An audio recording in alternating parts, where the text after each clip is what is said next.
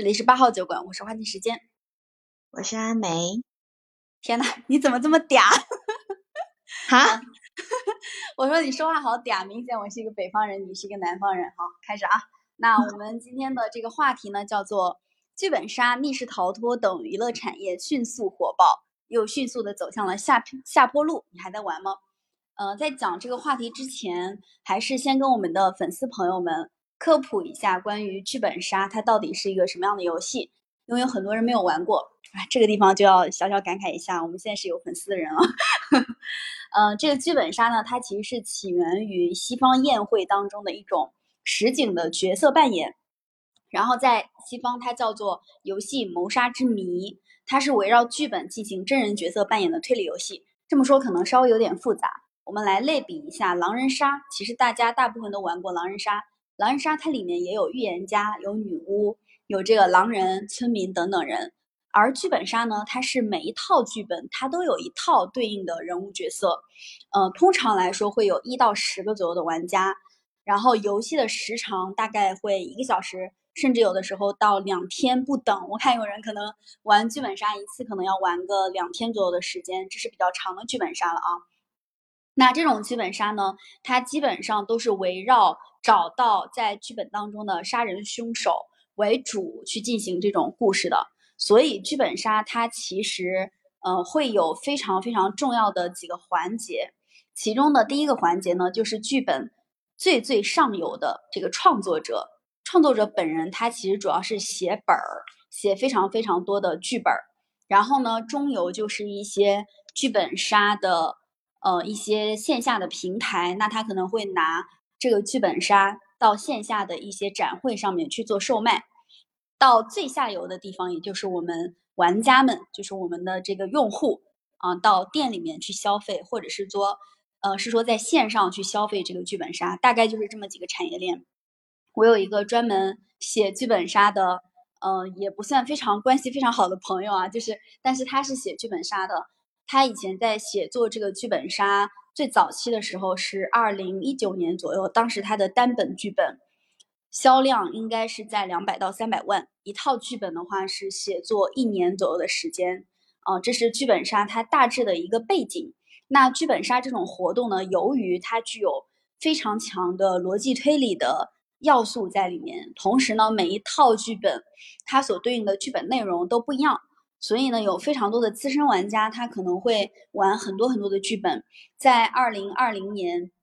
这个时间段，剧本在剧本杀，还有包括密室逃脱啊这些小众的娱乐游戏，在我们国家其实已经开始走上了一个快速发展的道路。也有一些相关的基础的一些数据啊，在这里其实也是跟大家去分享一下。嗯，剧本杀产业在大概。二零二一九二零一九年的时候，全国的这种剧本杀线下的实体店大概是两千四百家。然后呢，二零一九年年底增加到了一点二万家。二零二零年整个剧本杀市场的规模是一百一十七点四亿元。二零二二年呢，它就增加到了两百三十八点九亿元。但是呢，由于三年疫情的影响，包括呃最近几年其实国家整体政策上管控力度也逐渐加强，整个剧本杀和密室逃脱啊。等等，这些游戏行业其实走向了一个相对来说比较萎缩的阶段。那所以今天我们也来跟大家分享一下，这种剧本杀、密室逃脱等等产业迅速火爆又迅速走向下坡路，它到底是因为什么样的一些原因？嗯，就我对我对剧本杀实际上也不是特别了解，但是我知道它实际上是跟着呃，二零一六年开始的那一档节目。好像叫《明星大侦探》，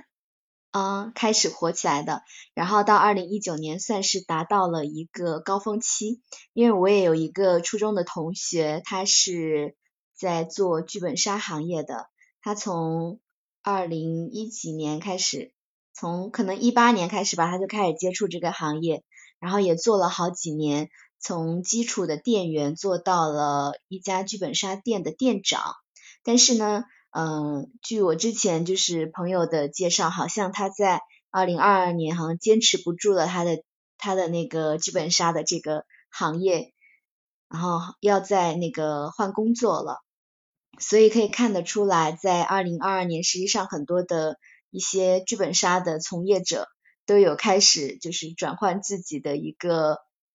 那个工作的。去寻找新的一个工作了，就是因为有很多，因为我看到一个数据说，呃，二零二二年剧本杀的一个店铺从高峰期的四点五万家，快速的缩减到了两万家左右，所以对一个对这个行业来说，应该也是就是一个快速的一个消退，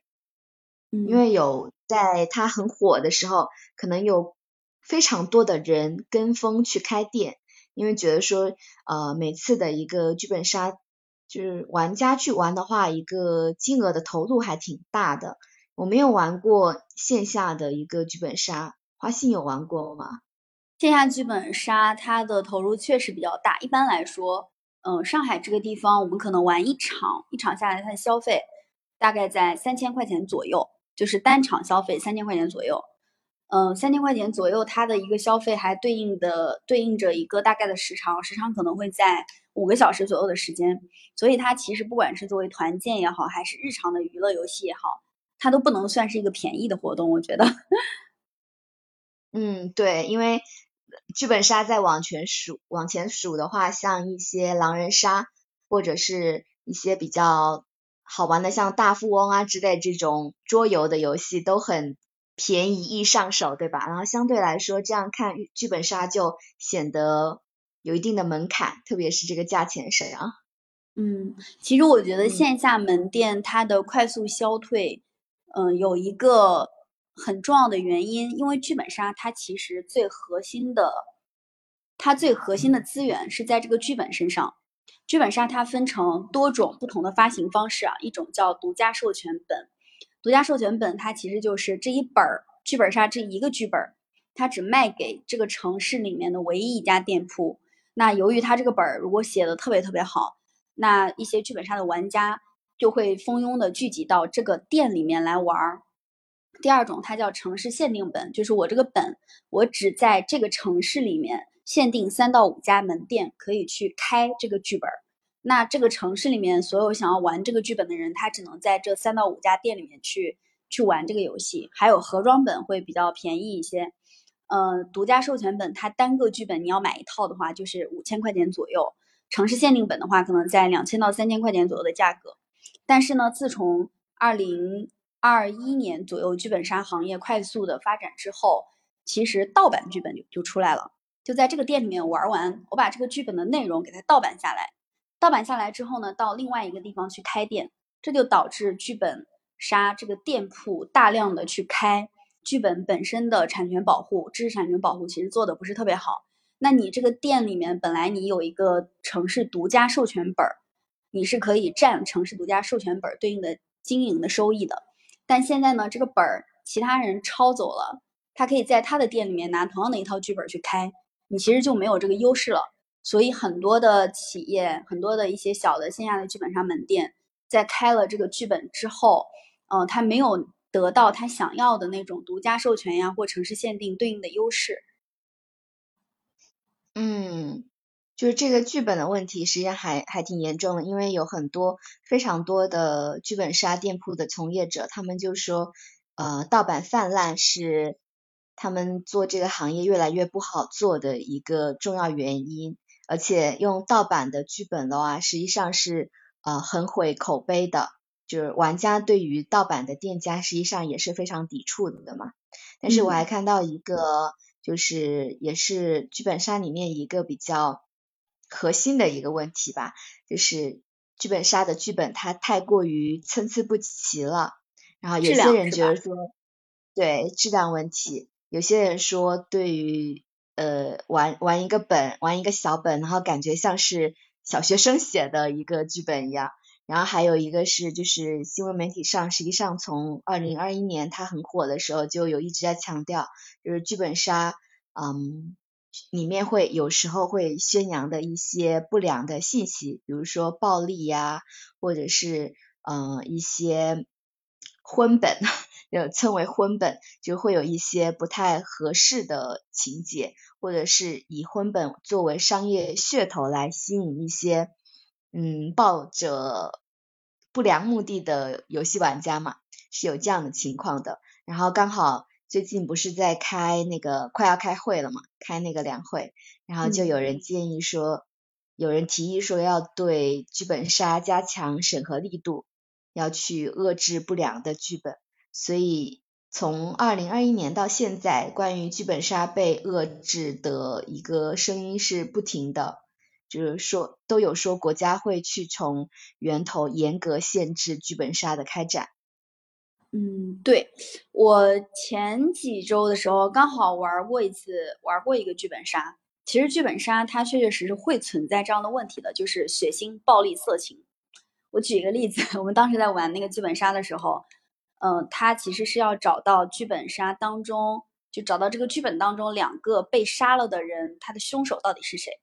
这两个被杀的人呢，都是被砍头了的。因为我们玩的是实景剧本杀，所以在线下门店里面有两个无头的尸体在那个店里面。嗯，那要找到是谁把他们杀了，就需要在这些尸体身上去搜答案。在搜的过程当中，嗯，当时有其中有一具尸体，因为他是穿着衣服的嘛，然后你要找到他身上的线索，你可能会把他的衣服扒光。然后发现他他的这个身体有非常明显的男性特征，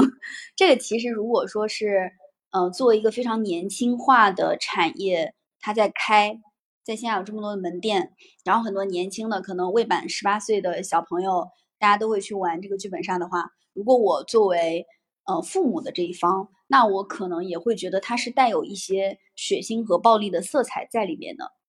所以我们国家其实从二零一九年。呃，开始已经重点关注剧本杀行业的一些乱象。二零二二年发布了特别多，就是二零二一到二零二二年发布了特别特别多关于剧本杀行业的一些重点问题的相关的内容建议，然后包括安全指南，还有管理通知。比如说，二零二二二年十一月份就分别文化和旅游部，还有公安部等等相关的一些部门，他们就发了剧本杀娱乐经营场所消防安全指南。他很担心你在这个小的实景场所里面去玩，有一些消防安全问题。然后包括呃文化旅游部、呃住房和城乡建设部他们发布的这个关于加强剧本杀娱乐经营场所管理的通知，它也会限制做很多的限制，就要求你的剧本必须要经过严格的文旅局的审核，审核通过之后你才能上线，而不是说一些乱七八糟的剧本可能带有一些。呃，不太适合非，就是不太适合未成年人去玩的这样的一些剧本内容出现在市面上，所以其实二零二一、二零二二不仅有线下疫情的影响，也有政策上的相关管控。我感觉剧本杀在线下门店的老板应该活得也蛮不容易的。嗯，是的，还有就你刚刚说的这个呃一些剧本杀实体店有一些安全隐患嘛，这个我也看。很多的网友有去提到，因为他们在玩这个剧本杀的过程中，有一些不好的体验，就是来源于这个实体店里面的一些环境和呃安全的问题。嗯，有一有一个网友他就说，去剧本杀店里面，然后冬天的时候，他们就呃室内都没有窗户，然后还开这种小火炉之类的，就感觉。很容易就，比如说一些中毒啊，或者是如果发生火灾的话，这一群人都有比较大的一个安全风险。嗯，对，然后确实这种线下店铺很容易出现一些参差不齐的呃运营方式嘛。然后这种缺陷，如果说我作为一个观众，呃，就是作为一个玩家，在第一次去剧本杀店体验不好的话，我觉得我很难会再次去。啊，但实际上我对于剧本杀不是就这种玩法不是特别的感兴趣，因为我觉得它实在是耗时太长了。我之前有被朋友就是约着玩了一场线上的剧本杀，我觉得我在过程中一直想，哎，怎么时间这么长？这个剧本怎么还没还没走完呢？最终我们玩了大概两个小时左右的时间，我就觉得这个时间耗费实在是太长了。后来我看到有些人玩剧本杀都是玩通宵的，就是短一点的话可能五到七个小时，我觉得非常的惊讶。就这种娱乐方式实在是太耗时了。嗯，长一点的话可能会玩一两天左右的时间，但我我其实还是相对来说比较喜欢剧本杀的，因为你如果真的能够跟智商跟你差不多的人玩，这个就会比较好玩。一个是他的本儿，首先要写的比较好，有一定的刺激点；第二呢，就是你要跟跟你水平、智商差不多的人玩。如果有的人太聪明，他可能很快就猜到剧本杀的最终结局答案到底是什么；有的人很笨，他也不会玩这个东西。所以他可能也比较考验团队，或者你带过去玩的这些人跟你，就是跟你之间的一个水平差异。我个人相对来说会比较喜欢剧本杀这样的脑力脑力游戏，而且时间越长，我其实我个人会觉得更好玩一点。嗯，实际上在三十六氪，他其实也做了一个研究相关的研究报道，二零二一年的整体剧本杀超过七成的消费人员都是三十岁以下的年轻用户。然后其中有四成的用户，他的消费频次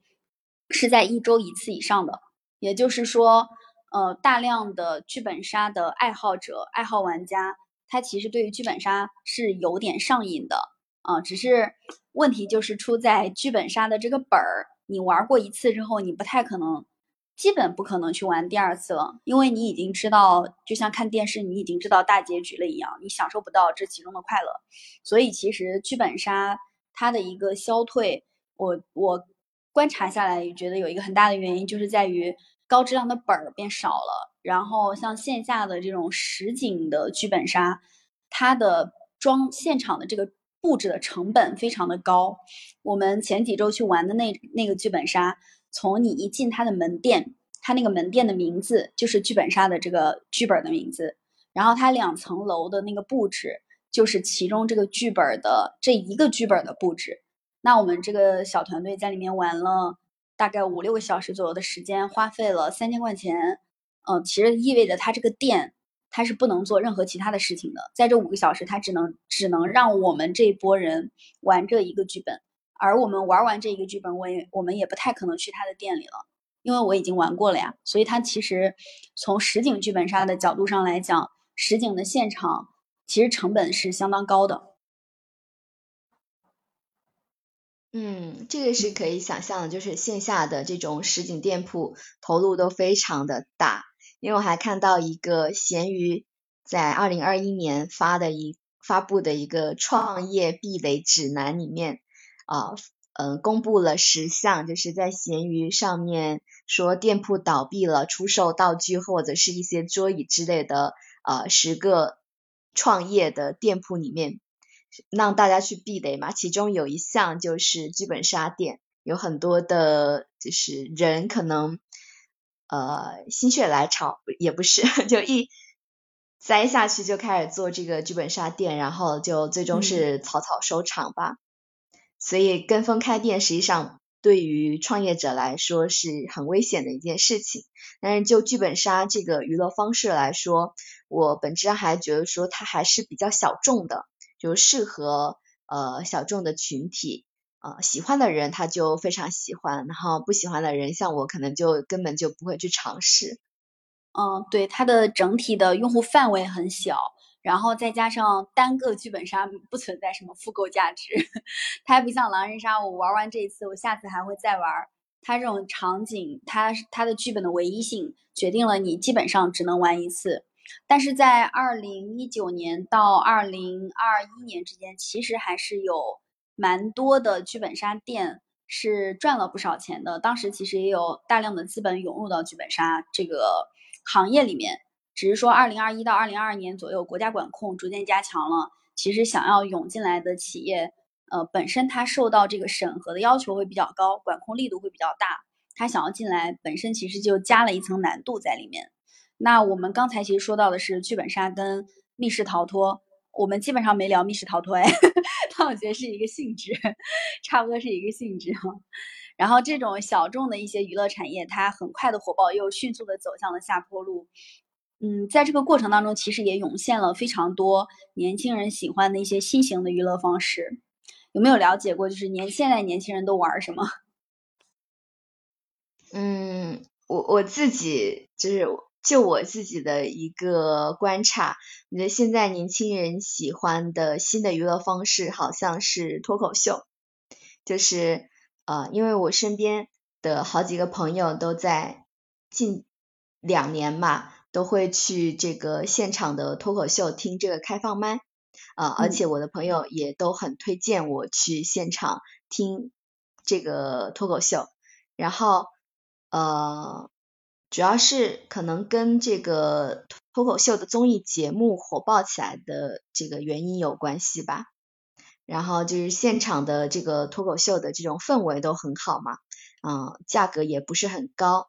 如果你花三百块钱左右，可以获得一个就是舒心的、开心的三个小时，那也是很很值得去花钱的一件事情。嗯，上海的这个效果文化，他们公司的脱口秀基本上是一票难求，就是你基本上很难买到票。可以理解，因为它是现在相当于说行业的一个龙头企业了。嗯，你听过脱口秀吗？呃，我目前没有听过现场的开放麦耶。你你今天聊这个话题，你发现了吗？你不年轻了，剧本杀你也没玩过，脱口秀你也没听过，你不是年轻人的群 体了。对，我好惨，我是一个特别特别宅的人吧，可能。嗯，我刚好也就是线下的剧本，呃，线下的这个脱口秀我也听过。我觉得线下的脱口秀确确实实跟你去线上听差异很大。而且我当时听线下的脱口秀是怎么回事？听到的呢是，呃，相亲对象，就差不多算相亲对象吧。就是一般情况下，现在大家不是都约饭吗？但是现在也有很多人不想约饭了，可能就约约咖啡，然后听听脱口秀。所以就听了一个线下的这种开放麦，确确实实讲的蛮好的，他不至于让现场尴尬。而且在场的人，在场的这些人，我感觉不光年轻人，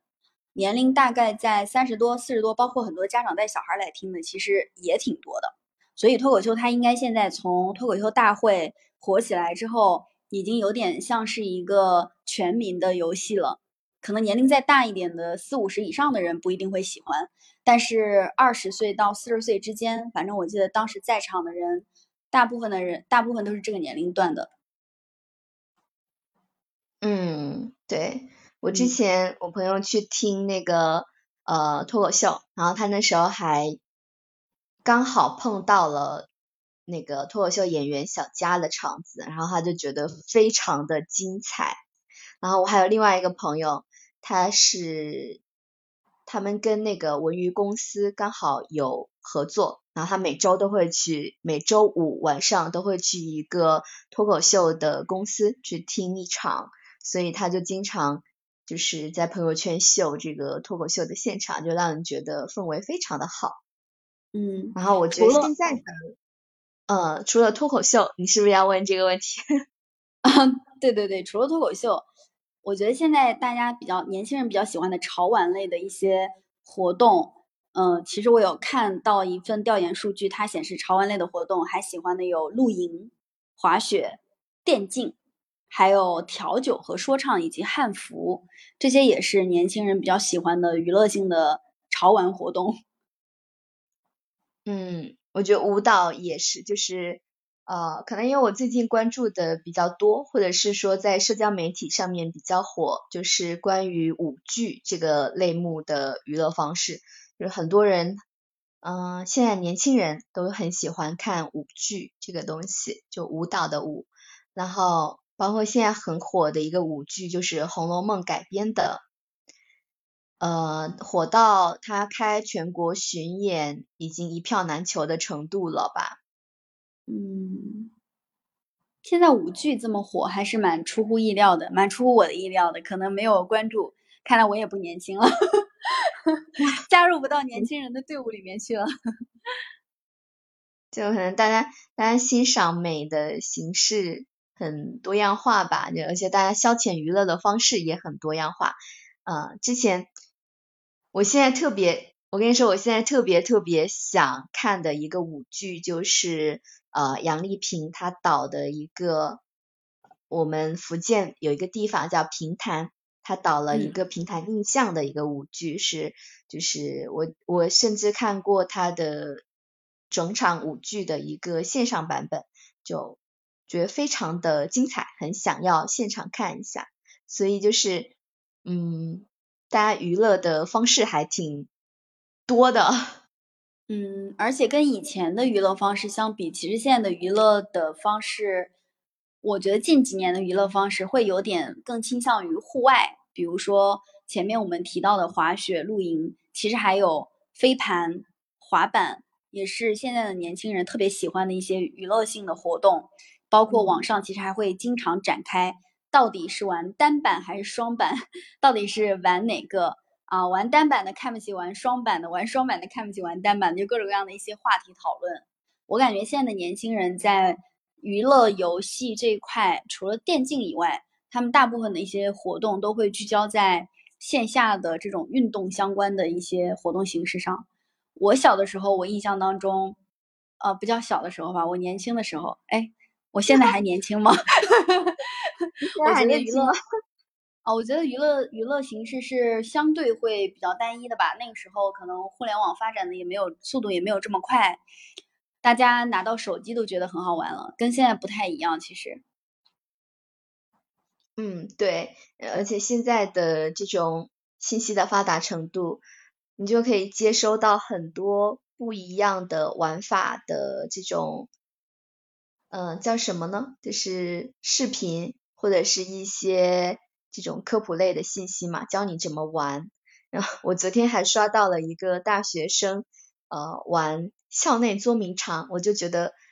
啊，好好玩啊，好青春，好快乐。我已经不年轻了，真可怕。我要，我以为你要说看听起来好好傻傻的样子，结果你说好好玩。他们，我给你，我给你讲一下他这个玩法啊，他是，比如说，呃，我们几个人，然后。玩那个校园捉迷藏，然后我们拉一个群，然后呃，比如说每隔三十秒我们就开一个位置共享，然后你去你就去抓你的朋友，你可以看到他的位置，然后三十秒你去追他，然后就会非常的有活力。哦，既能起到运动的作用，又结合了现代的网络科技。嗯，对，总是有新的玩法在涌现，对吧？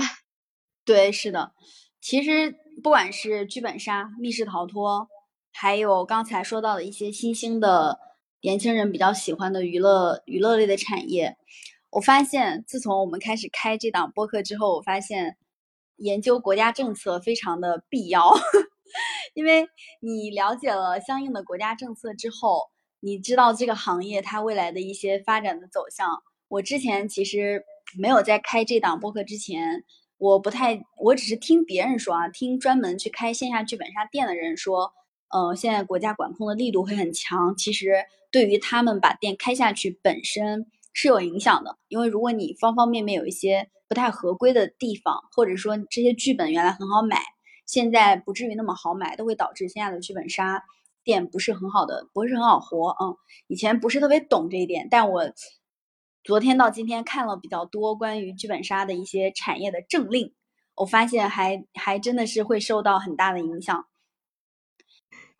那我们今天的这个直播内容，剧本杀、密室逃脱等娱乐产业迅速火爆，又迅速走向下坡路，你还在玩吗？就聊到这里，也非常的期待今天的内容能够给到一些呃听众有什么样的启发或思考，也可以在我们的评论区跟我们互动留言。